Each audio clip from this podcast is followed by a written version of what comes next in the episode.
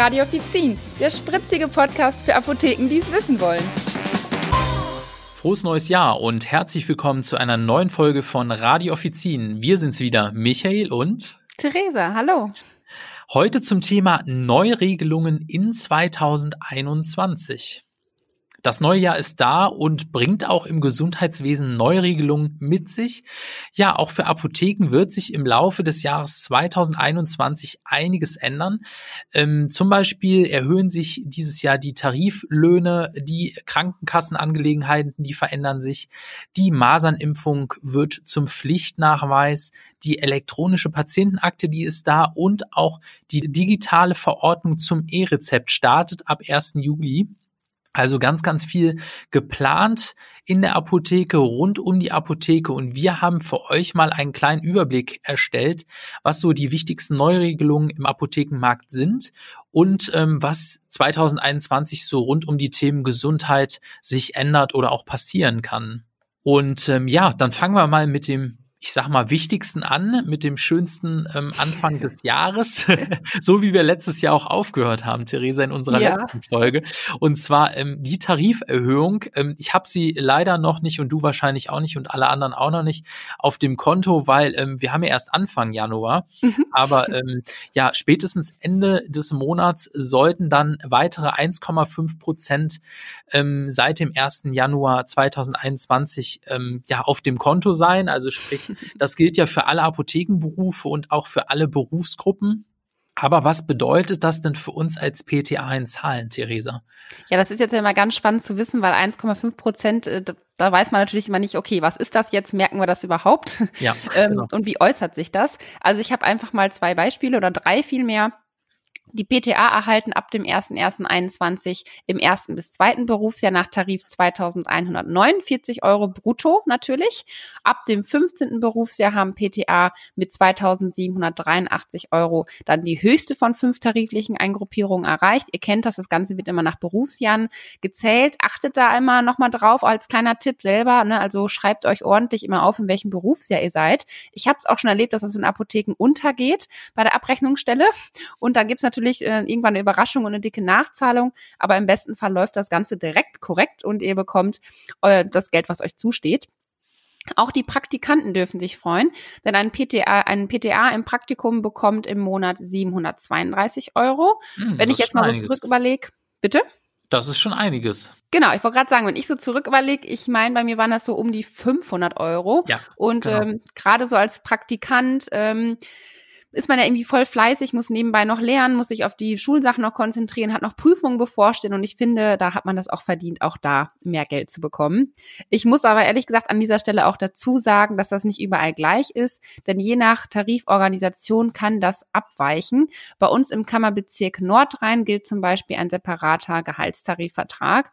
Mehr Infos dazu findet ihr dann in unseren Show Notes.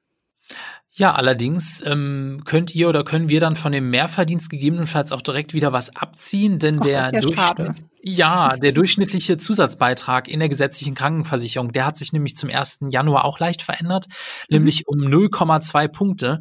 Das hört sich jetzt so aktienmäßig an. Ich habe auch yeah. keine Ahnung, was das bedeutet. Also es sind wohl 1,3 Prozent, die ja. äh, da gestiegen sind oder die mhm. da hochgegangen sind. Ähm, dafür wird aber wiederum der Wechsel in eine andere gesetzliche Krankenkasse jetzt einfacher für uns. Mhm. Ähm, ja, ich weiß gar nicht genau, wie gesagt, wie das äh, dann mit unserer Gehaltserhöhung aussieht. Ähm, aber wir haben wahrscheinlich weniger Papierkram und kürzere Vertragslaufzeiten mit der Krankenkasse zu erwarten. Oder was meinst du, Theresa? Ja, die Anhebung des durchschnittlichen Zusatzbetrags bedeutet nicht zwingend, dass jede Krankenkasse diesen Wert auch von ihren Mitgliedern erhebt. Ich gehe jetzt mal davon aus, dass sie das vielleicht tun. Warum sollten sie auch Geld liegen lassen? Weiß man auch nicht. Ne? Das würde ich jetzt einfach nur so unternehmerisch denken. Ähm, es gibt hier aber ähm, verschiedene Punkte zu beachten, denn es handelt sich hier nur um eine Richtgröße. Wird der Zusatzbeitrag erhöht, können Versicherte aber ihre Krankenkasse mit einer Frist von zwei Monaten kündigen und in eine günstigere Kasse wechseln. Also man hat hier ein Sonderkündigungsrecht. Das finde ich schon mal ganz wichtig zu wissen. Die zwölfmonatige Bindungsfrist entfällt hierbei nämlich komplett. Und bevor die Krankenkassen den höheren Beitrag erhebt, muss sie die Mitglieder sowieso darüber informieren und auch auf die gesonderten Kündigungsrechte hinweisen. Ah, das ist ja schon mal gut. Also das heißt, erstmal abwarten, ob da überhaupt was kommt, ob überhaupt genau. eine Erhöhung kommt. Und ähm, ja, falls sie dann da sein sollte und ihr da euch dafür entscheidet, die Krankenkasse zu wechseln, dann ist das jetzt einfacher, denn der Gesetzgeber, der hat da den, den Weg so ein bisschen erleichtert. Weniger Papierkram, denn ähm, Versicherte, die müssen die Mitgliedschaft bei ihrer bisherigen Krankenkasse nicht mehr wie bisher per Kündigungserklärung ähm, ja anzeigen, sondern beim Wechsel muss der Versicherte nur noch eine Krankenkasse auswählen und ähm, bei dieser halt den Beitritt erklären. Mhm. Und ähm, somit spart man sich halt Kündigungsschreiben, das Warten auf die Kündigungsbestätigung äh, Bestätigung und ähm, die Vorlage bei der neuen Krankenkasse und so weiter. Und die bisherige Krankenversicherung, die wird dann von der neu gewählten Krankenkasse elektronisch im Rahmen dann eines neuen Meldeverfahrens über die Kündigung informiert. Also ich höre schon meine Eltern und die Oma sagen, wenn ich denen das erzähle, früher war alles besser, 2021, da ist jetzt alles nur noch elektronisch. Gut, das ist ein Punkt, aber andererseits ja auch schön, dass es jetzt weniger hin und her ist. Ne? Wenn wir hören, wir können uns die Kündigung sparen und dieses ganze Warten, wie du es gerade erklärt hast, muss ich sagen, ich freue mich. ich mich auch. Gilt das Ganze denn jetzt auch für die AU, nur noch elektronisch an die Krankenkasse? Ja, genau, das gilt auch für die Arbeitsunfähigkeitsbescheinigung, also für die AU, da freue ich mich natürlich auch drüber. Also nicht, dass ich jetzt ähm, gerne äh, krank bin oder gerne ja, AU ja, habe, ich aber schon verstanden. du hast schon verstanden. Ne? Aber wenn, dann ähm, finde ich immer, ähm, war das immer sehr, sehr nervig. Also äh, es ist ja. ja. so, dann braucht man diesen gelben Schein und kriegt den von der äh, von der Praxis und dann musst mhm. du den noch in die zur Krankenkasse schicken und so weiter und so fort.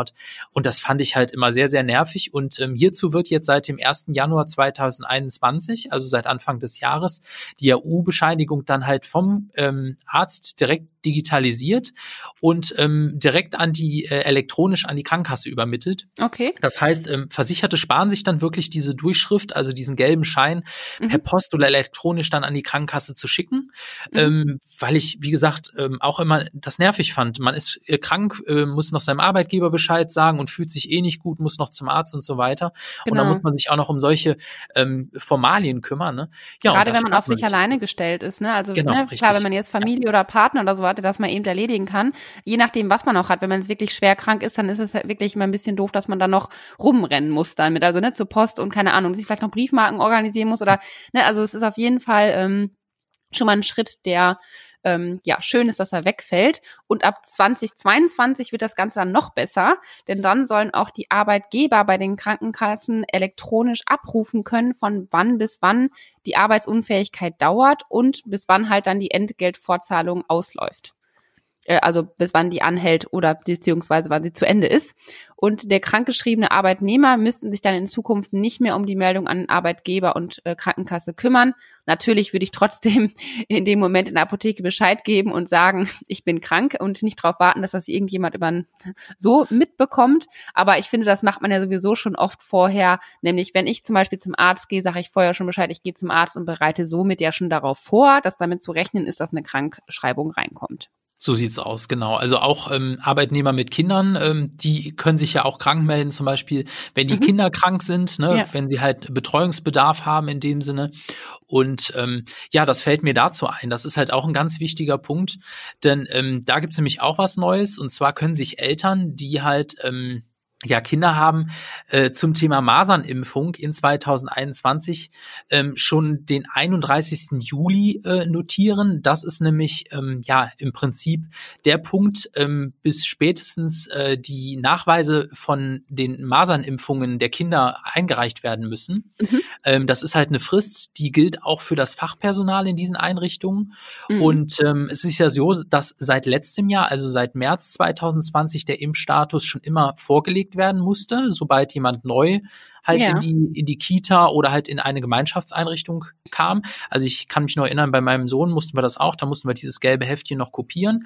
Ja. Und ähm, das ist jetzt wirklich Pflicht, Pflicht, dass man das halt bis Mitte des Jahres dann auch vorliegt. Ansonsten können da halt auch Strafen drohen. Ja, ja, vorgeschrieben sind nämlich die beiden von der STIKO empfohlenen Masernimpfungen. Da gibt's ja einmal die erste im Alter von 11 bis 14 Monaten und dann nochmal die zweite Impfung im Alter von 15 bis 23 Monaten.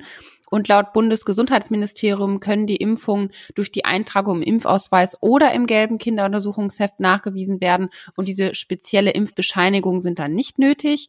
Wenn der Nachweis nicht vorgelegt wird, haben die Schulen oder die Kita-Leitungen dann unverzüglich das Gesundheitsamt zu benachrichtigen, um diesem die personenbezogenen Angaben dann auch zu übermitteln. Ja, das erinnert mich irgendwie gleich an die elektronische Patientenakte. Die hat ja auch was mit äh, Übermittlung personenbezogener Daten zu tun. Und ähm, Theresa, da die Frage an dich. Ähm, Versicherte, die dürfen aber selber noch entscheiden, ähm, ob diese elektronische Patientenakte angelegt wird oder nicht, oder?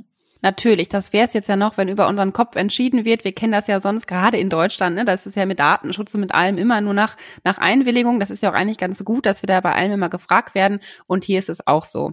Gesetzliche Krankenkassen müssen ihre Versicherten ab seit dem 1. Januar eine elektronische Patientenakte anbieten. Das heißt, grundsätzlich entscheidet der Krankenversicherte dann aber selbst, ob er so eine elektronische Akte überhaupt anlegen möchte oder ob die angelegt werden soll und wer darauf Zugriff haben darf. Ne, womit jeder die Kontrolle über seine eigenen Gesundheitsdaten behält. Das ist schon mal ganz, ganz wichtig. Sinn der Sache ist, dass Befunde oder Therapiemaßnahmen, elektronische Medikationspläne und Arztbriefe oder eben halt Impfungen darauf aufgenommen werden sollen. Und die Nutzung der EPA ist für die Krankenversicherten kostenfrei. Die Zugang und Nutzung erfolgt dann einfach über Apps der jeweiligen Krankenkasse. Also eigentlich für junge Leute ganz einfach. Genau, ich habe auch schon Post von meiner Krankenkasse bekommen zum Anfang des Jahres und ich mhm. finde das wirklich interessant. Also ähm, unter anderem der Punkt, dass ähm, ja im Notfall wirklich, ähm, wenn diese elektronische Patientenakte halt vorliegt, dass halt auch ein Arzt ähm, zum Beispiel im Krankenhaus, der ähm, ja einen Blick darauf hat oder dem die diese mhm. Akte zur Verfügung steht, der kann halt direkt sehen, was habe ich für Krankheiten, ähm, was nehme ich für Medikamente so in dem Sinne ja. und kann dann dementsprechend handeln. Und ähm, ja, andersherum Arztpraxen, die müssen bis 30. Juni auf jeden Fall startbereit sein. Sonst droht ihnen nämlich Sanktionen in Form von einem Prozent Honorarabzug. Also das ist schon einiges. Ähm, mhm. Da könnt ihr dann auch mit rechnen, dass bis dahin die Praxen soweit in den Startlöchern stehen, dass das auch das funktioniert. und ähm, ja, mit diesem digitalen Versorgungsgesetz äh, wurden ja auch die Apotheken und Krankenhäuser verpflichtet, ähm, sich an diese sogenannte Telematikinfrastruktur anzuschließen und ähm, darüber miteinander zu kommunizieren und einfach die Daten auszutauschen, ähm, so dass halt auch die elektronische Patientenakte ihren Zweck erfüllt. Und ähm, das ist natürlich schon ja ein weiter Schritt nach vorne. Ja, das heißt also, die Weichen für das E-Rezept sind gestellt und es geht noch in 2021 los. Genau, also im letzten Jahr, in 2020, da wurden ja im Rahmen von Modellprojekten noch zuletzt die, die technischen Festlegungen für das E-Rezept erprobt und auch mhm. geschaut, ob diese Telematik-Infrastruktur, wie sich das im Fachbereich nennt, halt wirklich äh, funktioniert. Also, mhm. dass die auch wirklich ins Gesundheitswesen integriert ist. Und ähm, so wird wahrscheinlich voraussichtlich ab dem 1. Juli 2021, ich sage wahrscheinlich oder voraussichtlich, weil wir wissen wir das ja noch das aus Thema dem letzten Jahr, genau, ähm, dass sich das immer wieder verschoben hat. Also aber ziemlich sicher, ähm, datenschutzkonform ist alles und ähm, der sichere Zugang ist auch ge äh, gewährleistet, ähm, so dass auch Dritte nicht an diese Daten kommen. Das heißt, es wird ähm, ja wahrscheinlich zum Mitte des Jahres äh, eine Alternative zur Papierversion geben, also das E-Rezept in digitaler Verordnung auf den Weg ähm, ja aus den Arztpraxen zu uns in die Apotheken.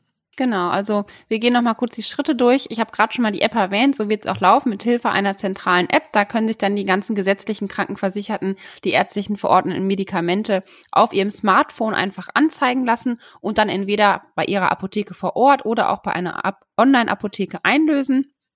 Das ist natürlich ganz wichtig, das kennen wir schon immer. Man hat die freie Wahl der Apotheke. Das E-Rezept wird dann vom behandelten Arzt ausschließlich digital erstellt und signiert auch. Der Zugang dazu erfolgt dann über einen QR-Code und kann digital oder per Ausdruck erfolgen. Und die Patienten können ihre Wunschapotheke ab Juli auf dem Smartphone das Rezept zuweisen und halt dann anfragen, ob das Arzneimittel verfügbar ist. Das ist natürlich dann ganz schön. Das heißt, der Patient muss nicht erst in die Apotheke rennen, nachfragen, ist es da und das Medikament wieder abholen, sondern es kann direkt angefragt werden. Und wenn es nicht da ist, kann das quasi direkt bestellt werden in der Apotheke und es erfolgt dann nur der eine Weg zum Abholen. Ja, ich würde sagen, wir lassen uns mal überraschen, was dieses Jahr so passiert. Wir haben ja jetzt schon mal so einen kleinen Ausblick auf das nächste halbe Jahr gegeben, kann man so sagen. Und ähm, bisher klingt ja alles recht vielversprechend, aber ich würde sagen, jetzt erstmal abwarten, was die Zeit so bringt. Ähm, den Rest, den können wir eh erst im Laufe des Jahres beurteilen und äh, mal gucken, was kommt. Genau, wir sind geduldig, wir kennen das, ja. Wir warten mit einigen Sachen ab. Wir kennen das auch in der Apotheke, dass wir ungern irgendwelche Daten mittlerweile, also Datums quasi direkt durchgeben und äh, ne, das quasi fix versprechen. Aber so sieht's bislang erstmal aus. Genau. Wir bleiben gespannt und ähm, danken euch fürs Zuhören. Macht's gut und bis zum nächsten Mal. Bis dann. Tschüss. Tschüss.